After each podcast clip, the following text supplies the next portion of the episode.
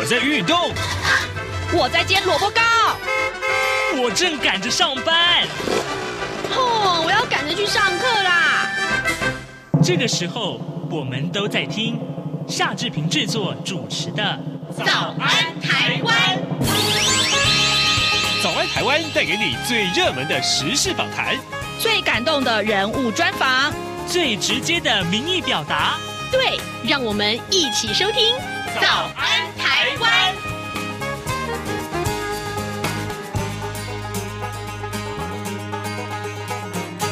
早安，台湾！我是夏志平。今天是二零二零年的十一月六号，星期五。今天志平在节目中为您来探讨这个话题：长荣大学女学生命案震撼了这个社会，校园安全再度受到关注。待会儿呢，我们为您来专访啊，退休的高中教官啊张世如。那么，请教官来跟大家说一说校园安全地图是如何要进行的。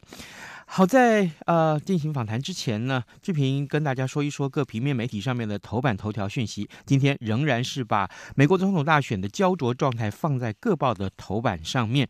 我们看到了呃联合报和自由时报上面所提到的内容大致上是相当的。拜登惊险的抢下了密西根州和威斯康星州，在内华达州的六票左右了选情，而川普呢以法律战来逆袭。呃，《中国时报》上面所提到的是说，呃，这目前的票数啊，差六票，拜登就要跨过两百七十票的门槛了。呃，在亚利桑那州呢，川普被逆转，所以目前川普是迁怒福斯新闻网。当然了，呃，这个目前最新的票数，我们呃上到呃各网站上面来看啊，呃，台湾的媒体还有就是呃，我们看到。呃，这个福福斯新闻网啊，福斯新闻网就刚刚我们提到，福斯新闻网是两百六十四票对两百一十四票，目前是拜登领先。但是呢，CNN 的网站呢，目前是两百五十三票对两百一十三票，但也是拜登领先。所以呢，目前我们看到情况是如此哦。哎，现在时间七点零二分二十九秒啊，我们先进一段广告，广告过后马上就回到节目的现场来。亲爱的海外华文媒体朋友们，我是中华民国侨委员会委员长童振源。侨委会为鼓励海外华文媒体撰写有关台湾人在世界各地的努力与贡献，特别创设海外华文媒体报道大奖，规划平面、网络报道类、广播类两类各三个奖项。整件作品只要能展现海外华文报道的专业及深度。就有机会获得美金两千五百元的奖金。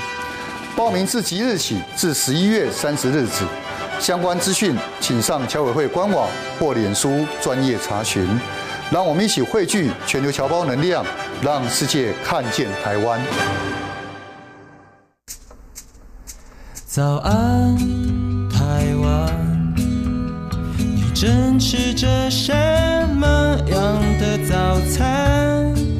吐司加火腿蛋，咬一口，然后收听中央广播电台。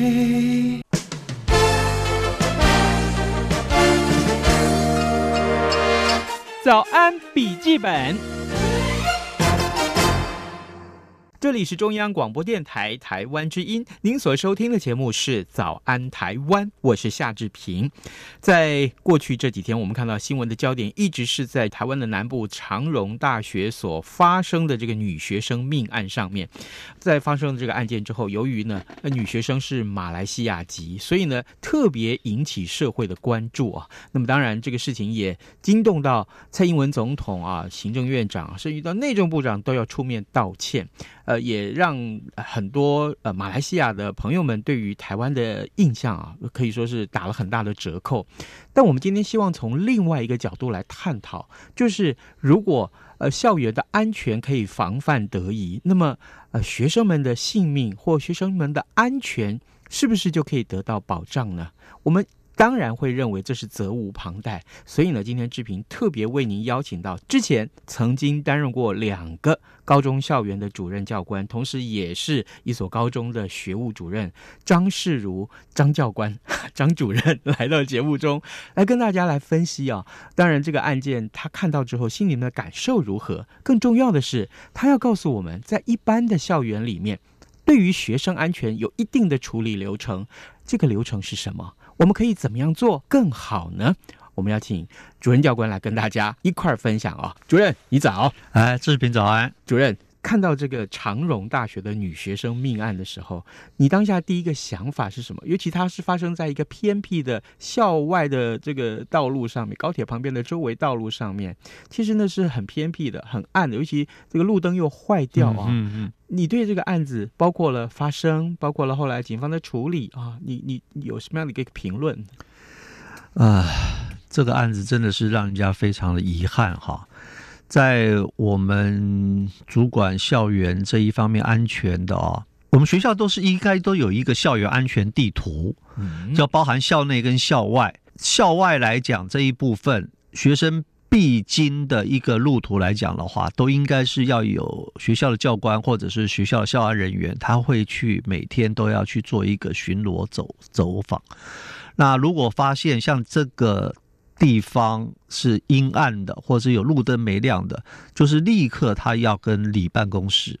好，然后做一个报告，然后是不是请求能够尽快的协助该管单位，然后来做一个修复，然后让它能够照亮，让学生有一条安全的路可以来上学，或者是他可以安全的回家。嗯哼，假定这个当中的任何一个环节出了问题，很可能就会让学生安全受到了很严重的挑战，嗯、以至于像这样一个悲剧的发生。嗯哼，所以我想请教教官，就是。嗯，你在学校当然呃担任教官这么多年，担任学务主任也这么多年，呃，遇到有新来的老师，你怎么去带他走这个所谓的校园安全地图？这个地图是怎么去制定的？嗯，由谁来划定这个地图？嗯嗯，然后带新的老师或新的教官来巡视这个地图的时候，照这个地图上来走的时候，你们会通常给他哪些叮咛或嘱咐？嗯，校园安全地图原则上都是各校都会有。那都是一代一代传承下来，我们都会办一个讲习，叫做友善校园这一方面的讲习，然后让所有的老师、教职员工，包含工友，他们都要了解，在校园里面哪边它是，譬如说有斜坡，或者说。怎么样？必须要做一个警告标志。然后，如果说有一些死角，那或者说是比较危险的地方，总务处他们就必须马上要做一个修复。那至于说校外这一部分的话，我们会配合里的里办公室以及辖区的派出所的员警，那我们会做一个校外的一个普遍的一个走访。那走访的时候，我们就会去看。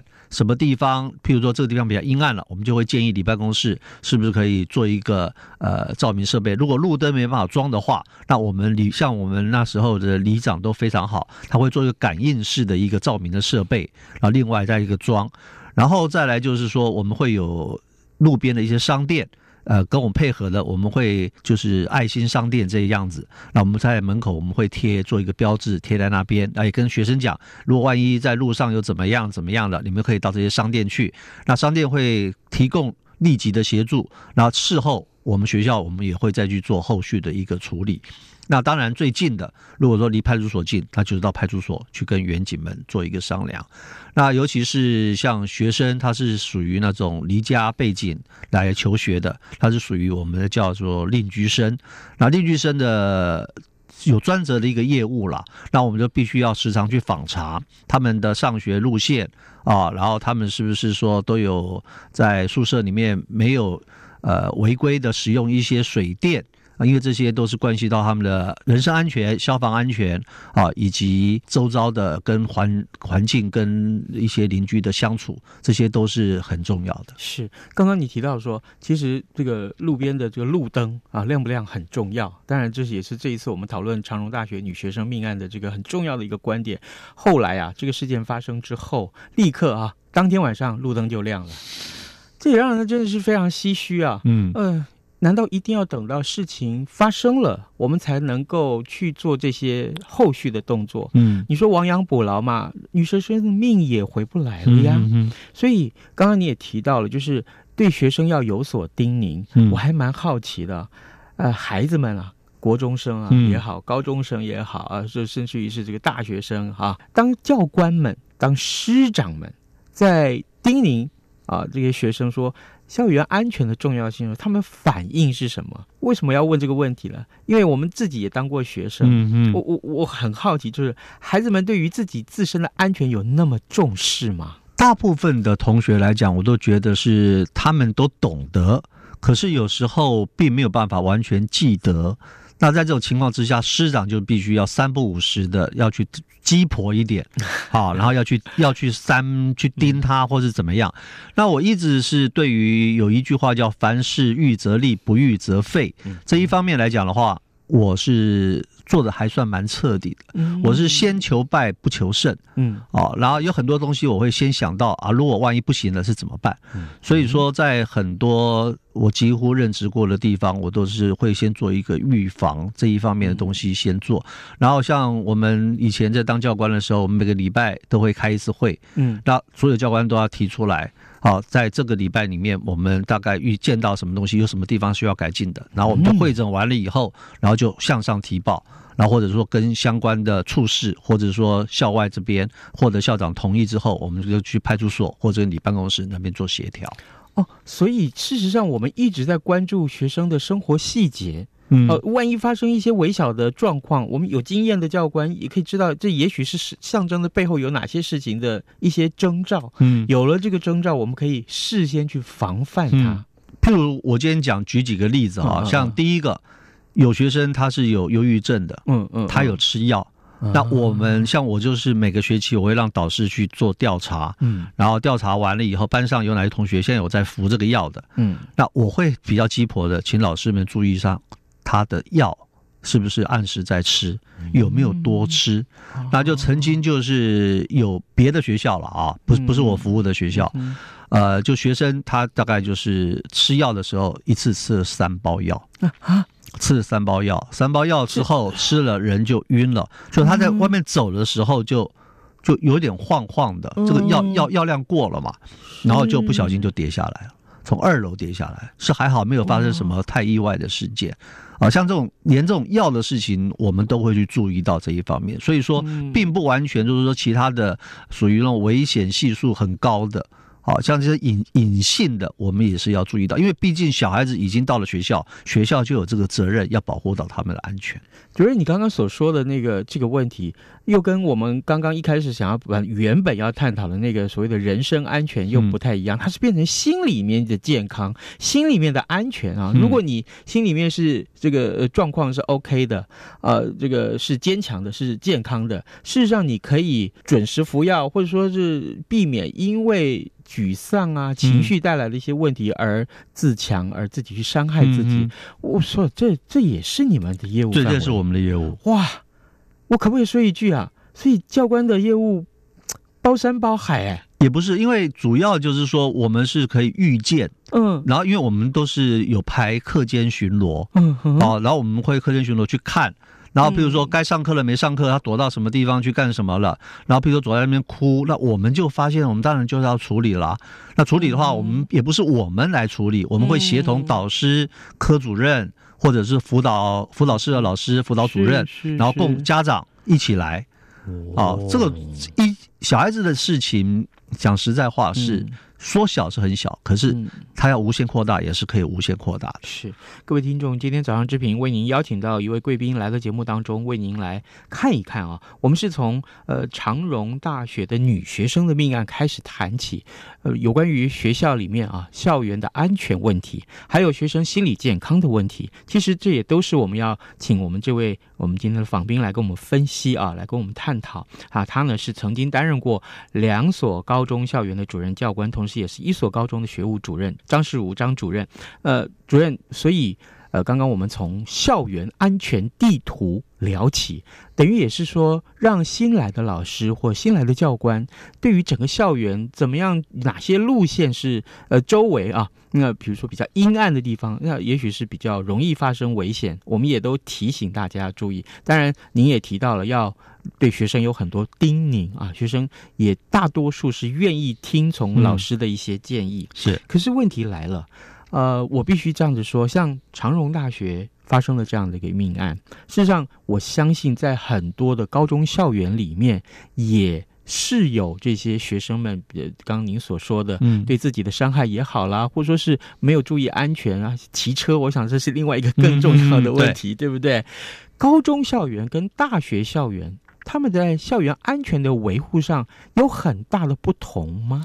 年纪。年纪对，高中生以下大致未满十八岁，嗯，他必须要受到儿少法的保护，嗯。那大学倒是十八岁以上，然后在这一方面的话，他是比较宽松一点点啦，嗯，只能是这么说了啊。是，那儿少法的话，它是有一定的规范。嗯，好，那我今天举例来说，是就譬如说一个学生，他来跟你讲，他的衣服上有一块。粘痰的东西，他不晓得是被人家吐的，还是像痰，还是讲他觉得有同学在笑他，是不是被人家喷的精液在上面？啊，那这是你曾经经历过，对，那亲身经历过的事情。因为有一次看表演，嗯，然后在学校那边看表演，看到晚上八点多，嗯，那学生从外面就回来，是，嗯，然后就找到我跟我说：“主任啊，有有这样的怎么办？”嗯，那我就说现场在哪里？我们到现场去看。嗯，然后现场去看的情况之下，那。是比较阴暗，是啊，然后我也拍了照了，然后跟学生讲，呃，现在这个情形，我们可能是学校这边没有办法处理，那现在也不晓得那个人是谁，嗯、我去帮你追监视器。嗯，那监视器追的情况之下，问了李李办公室，李办公室这边讲说，现在监视系统都已经收归警方那边统一做一个管理。啊，那对里里长说他没有监视器，对他有装他们。办公室那附近的监视器，可是整个属于辖区这方面的监视系统，现在就完全都收归警方那边在做一个统一的监，应该可能是各执法的关系吧。对。然后我们后来我们就到派出所那边去，嗯嗯嗯、派出所的警官也非常的热心，但也很认真，然后就了解这个状况。他就说，他那那个警察也是跟我一样，就蛮大胆，就是大家去摸一下那个那个白白的那个粘液什么的，它像痰。并不太像精液，我们也闻了一下，并没有那个怪怪的味道，所以说他就说，那这个 呃，我们帮你查，嗯，好，那就调监视，我们在那边就一直看监视器这种，那就是那个女学生跟我们讲，她从哪里走到哪里，走到哪里，我们就是沿路那个真的是下一个一号接二号，二号接三号，三号接四号，一路就接到他被吐的那个地方，就找到了那一个他后面那个男生。啊，好，那。后来就查到他真的是在喝一个饮料，然后有做一个吐东西的一个动作，然后再往回再抓，抓到他的正面，然后就去把那个男生给找到。是找到之后，然后同时我们也是把那件衣服送去做鉴识中心去做鉴定。哇，对，去做鉴定。然后那时候有去询问家长，他要不要报案？那家长那边是讲是说。警察是说，因为现在不晓得是什么哈，然后这个到底是精液的话，这个东西就属于性性骚扰这一部分。那如果说是吐痰是不小心吐到或怎么样的话，这个很很难去一个做一个鉴定，到底是要立案呢，还是说备案？嗯，那原则上来讲的话，他说，那我们是按照他们的程序，是说我们是不是先备案下来，大家都把资料留下来？嗯，好，那联络人我就留我留我这边是啊，然后后来就很快的在一天之内。然后警方速度非常快，然后把那个男生给找到，然后我们也接受到家长那边的授权同意书，代表家长跟这个男生谈，然后家那个男生也说他的确是吐了，因为呛到，然后吐了东西出来，然后。不呃就很道呃很不好意思了，赔赔赔了一点钱，然后负责那件衣服帮他呃再买一件新的给他，啊这个案子我们就这样子把它结案了。那这个案子当时我们也有在讨论说，这个要不要去报校安通报？嗯，警方那边我们人也查出来了，然后只差就是说那个鉴定中心的东西还没有出来。嗯，那那时候来讲的话，我就是跟校长建议说这。这个已经是很明显，他就是吐吐东西，对。它并不是是嘴巴吐的东西，并不是那个从别的地方对对别地方出来的，并不是像性骚扰或者是说故意的呀啊，呀。或者是说有什么样的状况，这可能是不小心的一个情况比较多，那也取得家长那边的同意，嗯。然后原则上我们这边就是协助他做处理，这件事情我们是没有报到小安通报去。哇。那如果真的是到最后说了有问题，那这个责任就是我扛。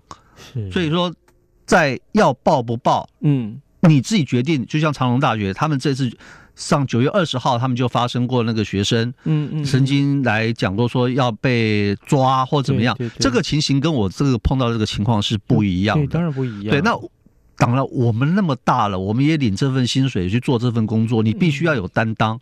那你如果说决定你要不报，嗯出了责任你就要扛。是，好，该受什么处分你就受什么处分。嗯那如果说你报了，你后续还是一样的去做处理，嗯只是说它是一个责任制的东西。好，那现在只有一个性平法，你没有按照规定二十四小时通报，他会罚三到十五万，其他的事都是行政处分比较多。哦，好，各位听众，呃，听完了主任的解释，你有没有觉得说，其实，在校园里面担任这些师长的位置的这些这么辛苦的工作，呃，可是还是有很多人会对师长有责难啊。呃，呃家长们把自己的孩子送到校园里面来，啊，结果万一发生了什么事情，也许第一个想到是到学校里面去大吵大闹一番。嗯嗯，但是有没有想过说，其实很可能是这个校园周围的人造成了这个事情，嗯或学生本身其实在行为上有一点点可以讨论的空间。哇，点点点点，这这这我们都不做置评。但是更重要的是，呃，一让一个事件可以成为事件，它后面的成因太多太多了。对，也就是说，当我们今天看到了这个案件啊，那长荣女大学生的这个案件的时候，我们看到网络上有好多人啊，义愤填膺啊，嗯嗯怎么可以这样子啊？直接甚至于说啊啊，这个破西行的后啊，嗯嗯哦，一命抵一命不是很好吗？那、其实我们也很难过看到这些结果，嗯所以我可不可以这样子讲啊？就是我我简单的做一个小小的评论，对于校园安全，学生自己当然啊是要受保护的对象，可是师长呢？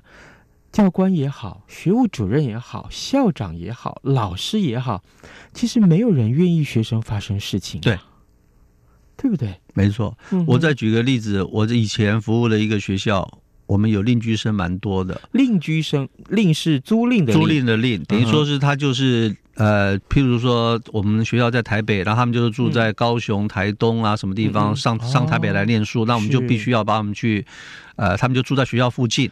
另居生的管理也是个问题喽。对，哦。那譬如说现在我之前服务的学校校长就是非常的认真，嗯。他就是说叫我要去找一栋房子，整栋要租给我们学校的学生，嗯然后房东要住一楼，嗯好，那这样子学生的安全就能够更注意到。那校长也亲身的都会去体验学生住在那边的一些生活的状况。他有时候一一学期他会找个一一个地方，他去住个一两天，然后去看看怎么样。那有时候晚上我们九点到十二点，我们会去查访他们在住宿的一个状况。啊，那譬如说我们现在就是。只要是用瓦斯桶的房东，我们就不跟他做合作，希望是用电热水器。好，所以说像这样子的话，我们都必须要去做到。然后每一栋房子消防安检，除了说他们有消防局那边给他们做安检的检查报告之外，学校这边的消防我们也是有在请专人再去做一个检查。这一方面，这也是属于校园安全的一部分。所以他们住在校园外面，好，那问题会更多，因为毕竟爸爸妈妈不在身边，我们要关心他们的。更要多，尤其是小孩子在放学之后，他所想的东西是你所不知道的。像我也曾经碰过一个案子，呃，半夜派出所打电话给我说，我们学生逗留在网咖，未满十八岁，嗯，过了十二点，现在在派出所，然后联络不到家长，那我就从三，我我我就赶到派出所去，嗯，然后完了以后完了，我就签名盖章，然后把他送回来，然后第二天跟校长报告，校长就把我骂了一顿。啊。为什么？你为什么把他领出来？你把他领出来，你放到哪里去？我说我带他回宿舍去。嗯，那不，不对吗？校长说，那如果他回宿舍之后再出去发生问题，是你的责任还是谁的责任？哦，校长说，如果说家长他不来带，你就跟派出所讲，请他就是早上上学时间，我们再带他去来上学，让他待在派出所是最安全的。从这一方面来讲，我们校长真的是考虑的非常的仔细。是，您后来想想看，是不是这个道理？我今天半夜两三点，我把他从派出所带出来，对，三四点的时间我回家了，他还是一个人在宿舍。嗯，那他再出了什么事情呢？这个人是我从派出所保出来的，所以家长不来，留在派出所或带出来回到宿舍，其实只是一个决定，但是都难，都难。就后来就是校长就是说他下他下了这个命令，以后再碰到这种情形，嗯嗯嗯，家长不来理，那就是待在派派出所。第二天早上去，对，派出所是最安全的。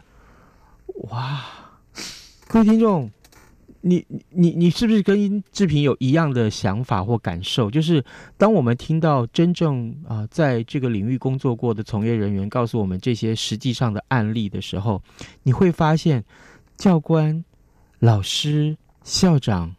真辛苦，真是辛苦。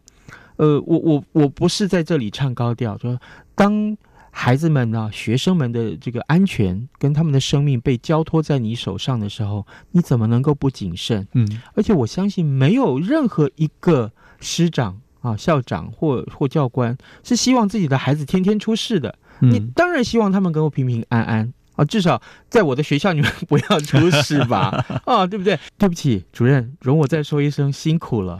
没有，应该做的，哦、真的，真的，哇，那压力很大哦。是啊，所以说头发都没了。嗯、